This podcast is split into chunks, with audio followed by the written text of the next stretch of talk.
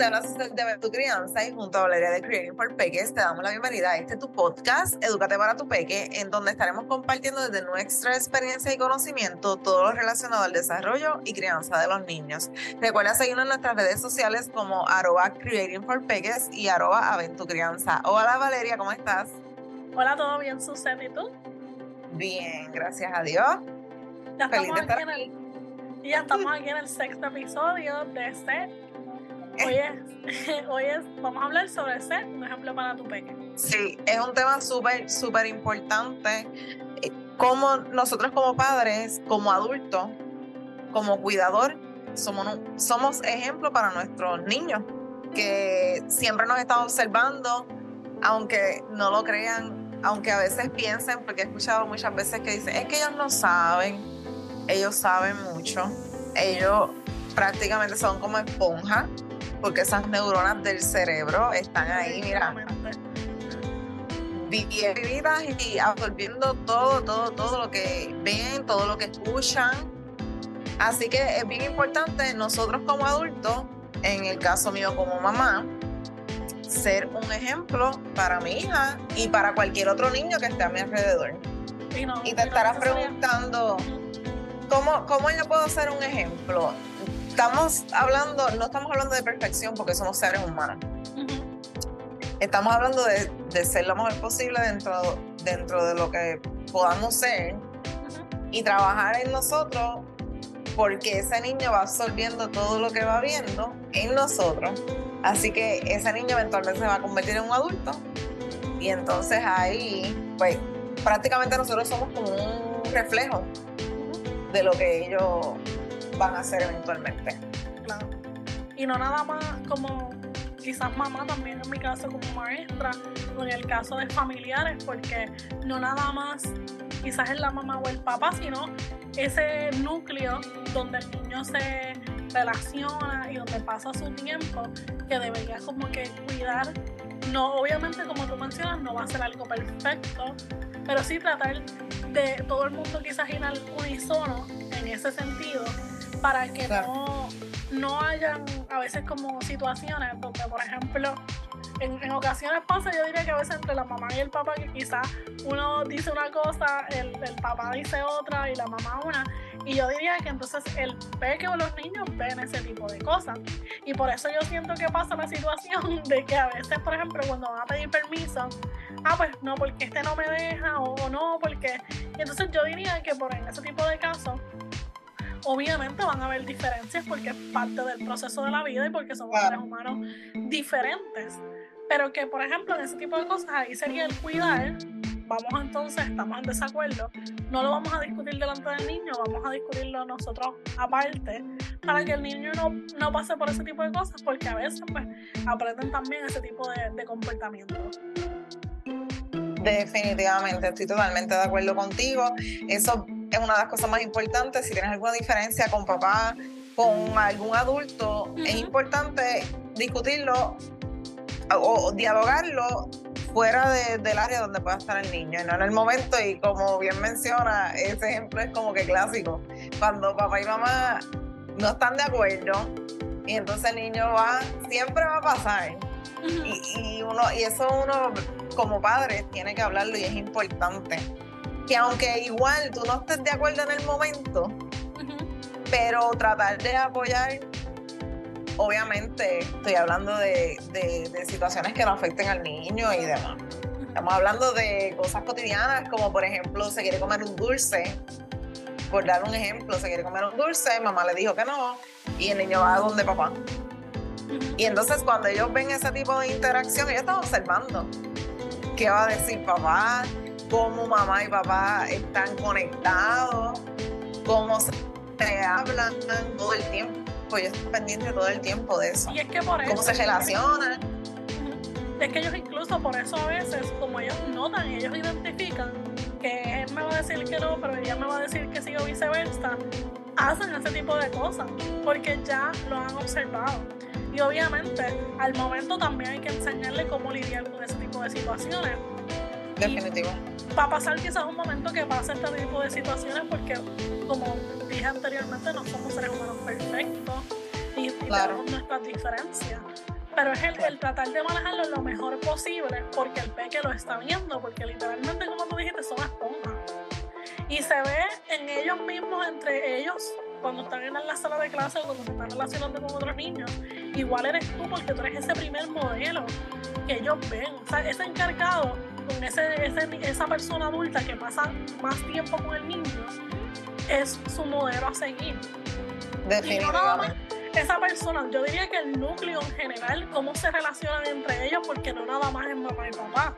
Si están involucrados los abuelos, los tíos, los primos, todo, todo ese, ese núcleo tiene que ver. Y por eso también que mencioné que todos deben ir por la misma línea. Porque, por ejemplo, también a veces pasa que que uno le permite una cosa, no nada más entre papá y mamá, pasa entre la abuela, la tía y ese tipo de cosas. Y es complicado porque pues son diferentes personas envueltas en la situación. Pero sí, tratar de ir manejando esas situaciones eh, con los demás, porque los peques van viendo ese tipo de cosas. Yo por eso digo que la comunicación es algo que si tú como adulto no te sabes comunicar, si tú como adulto tienes problemas para comunicarte, probablemente eso tuvo que ver en tu infancia, porque no lo viviste, porque quizás no te escuchaban cuando tú hablabas. Definitivo. Quizás era esta de esto de autoridad, yo soy el papá, yo no escucho, tú haces lo que yo te diga. En ese tipo de casos, pues estás teniendo esa, esa influencia que tu pequeño no sabe comunicarse. Lo que sabe es exactamente lo que tú le enseñaste en el sentido de que no, no te escucho, no me no nos vamos a comunicar.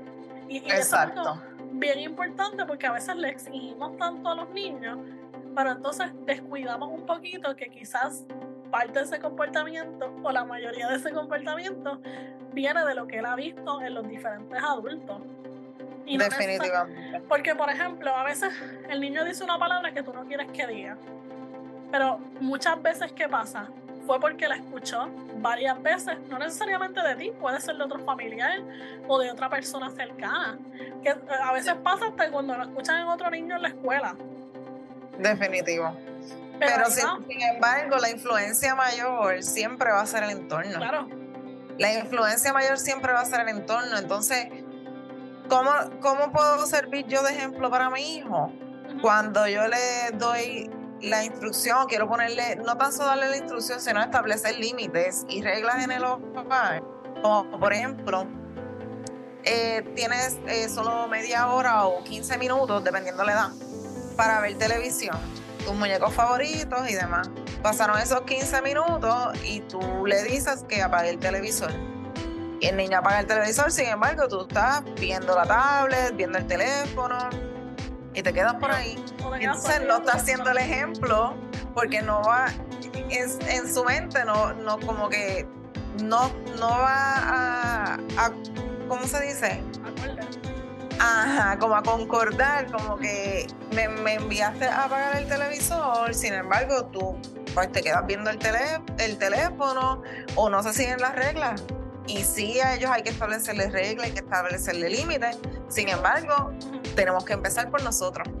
Y tú sabes dónde pasa mucho eso, donde ya se empieza a marcar el ejemplo.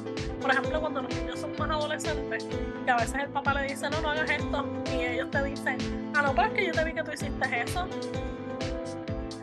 Porque están en constante, como esa esponjita, absorbiendo todo lo que tú haces y como te decimos, no va a ser perfecto porque tú no vas a ser un ser humano perfecto que va a estar todo el tiempo on point y no va a hacer nada de lo que le has pedido. Y en eso yo diría que una idea para tú contrarrestar eso es que, por ejemplo, un niño está haciendo X comportamiento que tú sientes que o estás tratando de que él mejore, pero entonces siéntate o anótalo y evalúa, déjame ver.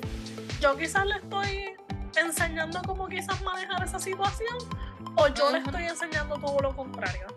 Y yo digo como que ir anotando quizás cosas que tú, para que puedas evaluar. Definitivo. Y, viendo cómo tú estás reaccionando a ese tipo de cosas para que lo puedas ir ayudando en ese proceso. Claro, y mejorando uno como persona. Y no tan solo, no todo es perfecto, definitivamente. Sin embargo, también eso es una manera de tú ser un ejemplo. De que cuando tú cometes un error, de que cuando alzas la voz más de lo que se supone, de, que cuando haces algo que no está correcto, erradicar y decir, ¿sabes qué? Eh, le dices al niño, mamá o papá o abuelita alzó la voz más de lo que se supone, yo te pido disculpas, voy a trabajar fuertemente para que eso no vuelva a ocurrir. Eso también es parte de ser un ejemplo. Que cuando tú cometes un error, tú lo reconoces y lo trabajas. Y, le estás, enseñando. A tu autorregularte, pues lo estás enseñando a ellos también a autorregularse. Porque es parte de un proceso, porque todos pasamos por estrés, los niños pasan por estrés como adultos, y quizás al momento pues fue esa reacción, alzarte la voz por X o Y razón que pasó, pero el tú autorregularte y tú mostrarle, ok, el niño va a ver, pues mira, es verdad, mami hizo esto, pero mira, ella bajó su voz, me dijo, habló conmigo. Me pidió disculpas. Habló conmigo, pues entonces yo, el niño va a ir aprendiendo ese tipo de comportamiento. Yo diría que, por ejemplo, a veces exigimos que los niños nos digan gracias. Por ejemplo, a otra persona. Pero entonces, nosotros como adultos no le damos las gracias ni tan siquiera a ellos cuando, por ejemplo, quizás nos dan algo. Lo que pasa es que los niños son a veces tan invisibilizados y, y, se ven como que ellos no saben, como que ellos no, pues claro, ellos no saben, pues para eso estás tú, para que los vaya guiando. O sea, no, no, hazlo parte de porque él es un individuo. Y muchas veces es como el iceberg. Yo tengo un cartel, déjame ver si se puede ver ahí, que muestra lo que es el comportamiento y la pertenencia y significancia. O sea, muchas veces vemos el comportamiento del niño, pero toda la raíz de lo que está abajo de ese comportamiento es a veces, muchas veces cuando ellos tienen una necesidad y son ignorados no tienen una javieta y los ignora y los deja ahí porque esa es la mejor alternativa. y entonces no estamos siendo un ejemplo para ellos. Y si, por ejemplo, tú pierdes el control y el niño te vio que tú perdiste el control y empezaste a tirar cosas, pues si no te sorprenda que el niño cuando pierda control al momento, se enoje por algo, empieza a tirar cosas porque es que eso fue lo que vio. Definitivamente. Definitivamente. va a pasar ese momento que te va a pasar delante del niño. Va a pasar porque es parte de la, del proceso y parte de la convivencia de que el niño probablemente está contigo la mayoría del tiempo. Obviamente si es más pequeño ya sí está en la escuela diferente, pero ahí es tu momento para enseñarle. Obviamente es difícil, obviamente quizás al momento no lo pudiste hacer, pero después puedes dialogarlo. Mamá está, por ejemplo, otra cosa es que a veces esperamos que los niños nos digan cómo se sienten pero tú como adulto estás en esta, en esta cara que no le estás dejando saber al niño tus emociones. ¿Qué te pasa? Exacto. Es importante porque ellos van a ir viendo, identificando las emociones. Mamá está enojada por esta razón y esta razón. Mamá va a hacer esto para relajarse. Está haciendo un ejemplo. Ellos aprenden, ellos aprenden eh, y te lo puedo decir. Yo no, obviamente yo soy un ser humano, pero las herramientas yo las voy bajando, las voy implementando y voy viendo resultados en mi hija. Como tú mencionaste, hay días que uno quiere gritar, ay, Dios mío, es bien difícil y, y, más que la crianza, el reto más grande es todo lo que tú tienes que hacer alrededor, más la crianza. Las presiones son más externas que la crianza per se. Así que hay días que son difíciles. O había un, había un día que, de estos difíciles y yo estaba estresada y le estaba pasando ese estrés a mi hija. Y, yo, y ella estaba molesta por algo y tenía mucho coraje y ella tiene una almohada de, de mini que es como la cabeza de mini, que es bien grande, que la puede tirar y no pasa nada. Y entonces yo le dije, ven acá, tú estás molesta. Y ella, estás molesta, estás frustrada. Pues vente, mamá también se siente como molesta vamos a coger esta almohada, toma, cáchala, toma, tírala. Y entonces ahí empezó, le cambió la sintonía. Ella empezó a botar su, su molestia y yo también. Y eso fue una manera de, obviamente, autorregularnos las dos y yo enseñarle una estrategia de cómo, si ella está molesta, no. Ellos a veces tiran objetos uno está ahí para decirle esto no se puede hacer por esto. Cuando ella está molesta y ella quiere tirar, yo le doy una almohada o apriétala bien fuerte, bien fuerte, bien fuerte para que puedas canalizar ese coraje. Obviamente le pregunto siempre por qué estás molesta, te, te molestó X cosa. Ok, pues vamos a, vamos a canalizar esa, esa, esa parte, parte del ejemplo, ayudarla a que ella identifique qué cosas o por qué ella siente esa emoción es parte de, de ese proceso de, de ser el ejemplo. Pero si imagínate que uno, eh, eh, uno es el adulto y uno tiene que tener el control siempre. Eh, eso no es ni opcional. Porque imagínate que le, yo siempre he pensado, yo la miro a veces que está bien con rabieta y yo digo, ¿tú te imaginas que yo me tire al piso igual con ella? No, no tiene ni Tú te lo pones a pensar así, no tiene sentido porque tú eres el adulto. Y aunque tal vez en nuestra crianza no nos enseñaron a cómo canalizar y gestionar, sin embargo, yo digo que ahora nosotros tenemos la dicha de que tenemos tanta información accesible de psicólogos y personas buenas, con buenas estrategias a través del internet que nos ayudan muchísimo. Lo importante es tú aprender a implementarla y siempre, siempre, siempre tener presente que los somos espejos, somos reflejos. Y todo lo que yo haga, de una u otra manera, ese niño me está viendo, me está observando todo el tiempo, cómo yo me relaciono, cómo yo hablo, cómo yo me expreso, cómo yo, todo el tiempo, todo el tiempo. Así que es importante siempre tenerlo presente, que el adulto soy yo y el control lo tengo yo. Y cuando los niños están descontrolados, yo tengo que autorregularme, bajar beber agua fría y tomar las riendas. No es fácil, no estoy diciendo que sea fácil. Sin embargo, pues es lo mejor que podemos hacer y lo mejor que le podemos regalar a nuestros hijos para cuando sean adultos, pues sean, ¿verdad?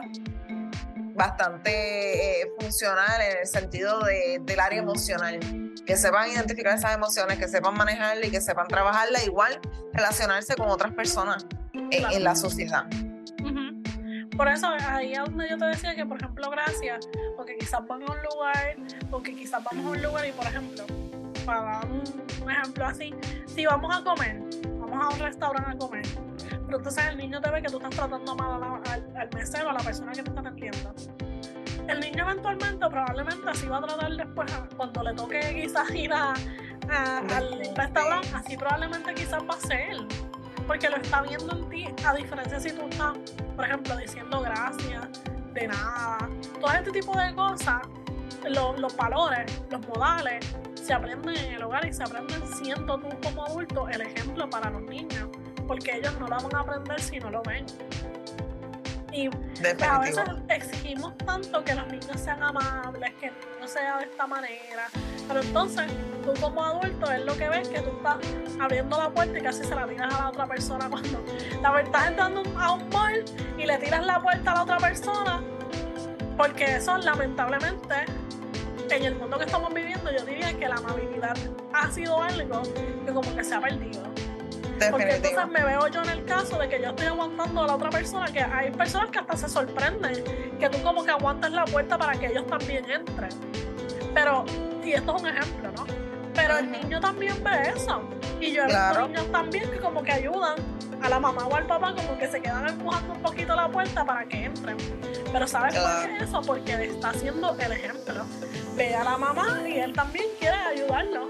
O a, la mamá o al adulto que, que esté con el niño. Definitivamente. Ahí voy también que, por ejemplo, no es un proceso fácil. Nosotros teníamos una área en el salón de clases donde ellos tenían diferentes alternativas para ayudar a, relajarse o a canalizar sus emociones cuando estaban en momento perdidos. obviamente era un proceso, ellos no siempre iban, no, siempre decidían ir, pero entonces ahí está el adulto, pues nosotros le enseñábamos o vámonos todos, hoy nos vamos a ir todos a hacer esto. Y ellos estaban aprendiendo diferentes maneras a, canalizarse, ya sea a veces ellos mismos se daban como que masajitos, a veces ellos querían poner plastilina, pues lo hacían, pintaban o cogían un papel y empezaban a colorear o, o sea, hacer un dibujo. Pero ellos estaban aprendiendo y ya ellos a veces, ellos no sabían leer al momento, y ellos ya más o menos ya te decían qué querían hacer, incluso a veces no estaban las opciones. Pero ya más o menos ellos ya sabían qué cosas quizás les gustaba y ellos más o menos te lo dejaban saber. Pero ¿por qué era? Porque nosotros estábamos en ese constante ejemplo y en ese constante llevándolos en ese proceso. Porque regular nuestras emociones no es algo fácil. Relacionarnos con los demás no es fácil tampoco porque somos personas diferentes. Sí. Pero ahí estás tú para enseñarles o para dar ese ejemplo de cómo relacionarse con los demás adecuadamente y todo ese tipo de cosas. Definitivo. Y, y también ellos ven lo, cómo tú te alimentas, cómo tú como persona te das cariño, eh, como si, si por ejemplo, eh, hacerte, en el caso mío, por ejemplo, eh, a mí me gusta hacerme el pelo, pues ella me ve que yo me hago el pelo, ella es loca con su pelo, ella siempre hay que peinarla. Son cosas sencillas, ajá, pero pero ellos lo están observando, cómo quererse a sí mismo, cómo hacer cosas que a mí me agradan, cómo vestirme de la manera en que yo quiero, cómoda, que me sienta bien. Eh, hago ejercicios por mi, salud. Si estoy enferma, voy al médico. Cosas tan que tú puedes decir, ay, pero eso es bien básico. Pero es que eso es lo que ellos están viendo. Cómo tú te cuidas, cómo tú te quieres. Y eso es lo que ellos van absorbiendo también. Claro. Y, y ahora que mencionaste lo de los alimentos, eso me acuerda que nosotros empezamos en, un programa tratando de incluir más vegetales en, el almuerzo. Pero obviamente, ¿qué pasaba? Los niños no estaban expuestos a comer vegetales. Nosotros teníamos este reto de que los papás se sorprendían, por ejemplo, porque hubo un nene que pidió brócoli en la casa. Y fue porque él descubrió el brócoli en el almuerzo y él, le él no le gustaban mucho de los otros vegetales, pero el brócoli le gustaba mucho. Así que nosotros aprovechamos y cada vez que había brócoli, pues él lo mezclaba con, con, el arroz. A veces también le decíamos, pues mira, no te lo comas solo, vamos a mezclarlo con la carne, vamos a mezclarlo con el arroz, con la comida que tenía. Por ejemplo, a él le gustaban mucho los espaguetis eh, mezclados con brócoli, por ejemplo. Mira qué bien. Pero es ir identificando maneras de ir incluyéndoselos, inclusive, por ejemplo, también a veces tú los trituras y los incluyes como que en la comida. Pero entonces, si el que no te ve a ti comiendo vegetales, pues, va a querer comer vegetales. Y nosotros, después lo que hacíamos también era que como le estábamos dando tantos alimentos nuevos para ellos, empezamos, eh, cogíamos una maestra y esa maestra ese día iba a comer con ellos. Y ellos estaban pendientes de que nosotros estábamos comiendo. y de que si nosotros no los estábamos comiendo, porque ellos estaban así como, ¿te comiste los vegetales, maestra? ¿Te comiste esto? Y estaban así, como, como la lupita mirando ahora a ver si era verdad que no se lo iba a comer. Pero ahí vamos al ejemplo. Y cuando una vez nosotros hicimos eso, ellos empezaron a probar diferentes cosas pero era porque nos veían a nosotras haciéndolo y comiendo, no, no. Porque inclusive. Y parte de también. A veces, por ejemplo, si vamos a llevar una merienda o algo, y quizás tú llevabas algo como maestra y ellos te ven, o a veces que ven al, al nene del lado comiendo algo, a ellos les interesa, pero es por eso, por ese ejemplo, y tú como adulto, como papá, si ellos te ven, pues lo van a querer hacer. Por ejemplo, si tú eres un papá vegano, tu niño probablemente va a aprender ese tipo de cosas, pero es porque te ve a ti constantemente y eso es lo que tú haces, pues van haciendo ese proceso. Pues igual pasa con, con, los vegetales, es como que no nada más las relaciones personales, los alimentos. Los alimentos, que son importantes también. Claro, su autorregulación, sus emociones, todo ese tipo de cosas. Un conjunto de un montón de cosas que el niño está observando para ver ok, ¿cómo está haciendo? ¿Cómo? Y a veces no, ni tan siquiera es quizás este, que ellos determinaron que lo iban a hacer. Es pues que obviamente tú eres el ejemplo, tú eres su figura que ellos tienen. Que tú ya eres un adulto, pues obviamente a quién van a mirar. Al adulto porque... Y tú eres su figura de seguridad, de confianza. Así que ellos siempre van a estar observando a uno. Definitivo. Y si tú no, si tú no le das a y por eso digo que no necesariamente tienes que ser la mamá o el papá, si tú eres la oh. abuela, la tía, cualquier persona que se esté relacionando con ese núcleo, inclusive quizás la mejor amiga de tu, de la mamá, tiene que ver. Y mucho más si pasa mucho tiempo constante. Obviamente no es que si la ven en una ocasión, pues ya, ya va a hacer lo mismo que esa persona. Claro.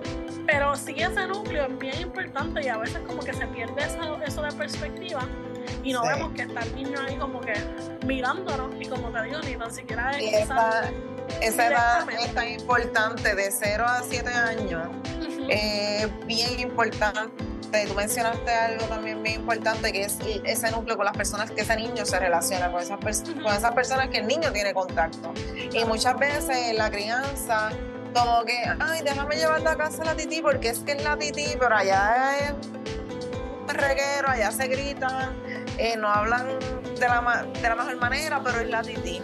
Y entonces ahí tenemos que ser bien cuidadosos también ese entorno de ese niño. Definitivamente súper selectivo. Y, la persona que va a estar con él, dejarle saber el proceso de crianza que tú estás llevando, que lo respeten. Obviamente no vamos a pedirle que, porque si no lo conocen, sin embargo, el tiempo que vas a estar, pues manéjalo de esta manera. Claro. O sea, en el sentido de que hablamos en voz baja, porque muchas veces le pedimos a los niños, no me grites, pero le estás gritando tú siete veces más duro. ¿Por qué tú me gritas? Pero si es que tú le estás gritando. Ajá, o hasta le estás gritando. parece un respeto igual. Y es como que no tiene sentido. Sí. Entonces muchas veces también, y quiero mencionar esto, tratamos mejor a los compañeros de trabajo que a nuestros hijos. Tratamos mejor porque tú vas a tu trabajo, pero tú no le vas a gritar a tu jefe.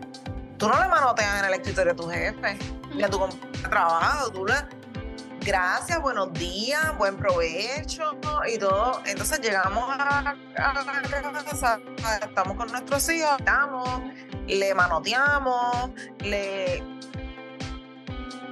trata, analiza y piensa que muchas veces hay padres que tratan a un particular mejor que a sus hijos. Entonces, si esa, es, ese hijo es parte de ti, ese es tu reflejo.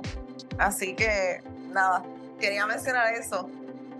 Y yo creo que esa es la, perfecta cierre de, de, este episodio y quiero terminar con esto también. Tú eres el ejemplo, el adulto es el ejemplo, no importa tu relación con el niño, o sea, si eres mamá, papá. Todo ese adulto, todo ese núcleo es importante. Obviamente no va a ser fácil tú hacer que otra persona quizás haga lo mismo que tú, pero ahí también va el proceso de educación y tú decidir, pues mira, hoy vamos a compartir, por ejemplo, con la abuela, hoy vamos a compartir los tres juntos. Pues mira, mami, o si es la suegra o la persona que sea, para que tú veas cómo yo voy manejando esta situación para que vayamos en conjunto en ese proceso. Quizás hay un momento que ya se va con la abuela y quizás pasa algo que tú no necesariamente hubieras permitido, pero ahí también va el diálogo cuando tú que llegue, te cuente, pues tú le dices, tú hablas. Claro. Y, si ya tú eres el ejemplo, a veces ellos mismos le enseñan a ese otro adulto. Definitivo. Ellos nos enseñan mucho, demasiado. O sea, un niño si tú lo, si tú lo ves y, lo, aprecias esa relación con tu hijo, eso, o sea, yo soy otra persona. Desde que mi hija llegó a mi vida, yo soy otra persona todos los días intento mejorar por, por ella, por mí. Me siento obviamente bien en los cambios que uno va haciendo constantemente, las reflexiones y muchas cosas, muchas otras cosas. Eh, siempre pienso y tengo presente que ya es un ser humano. Claro. Y, a, mí me, a mí me gustaría que ella tuviese buenos valores, que fuese empática, sensible, pues todas esas cosas yo tengo que abonar para que eso sea así. Y es un trabajo diario. Es un trabajo diario. Sin embargo, pues ellos no pidieron venir a este mundo. Así que ya ellos están ahí y nos toca a nosotros como padres, entonces echarle el resto.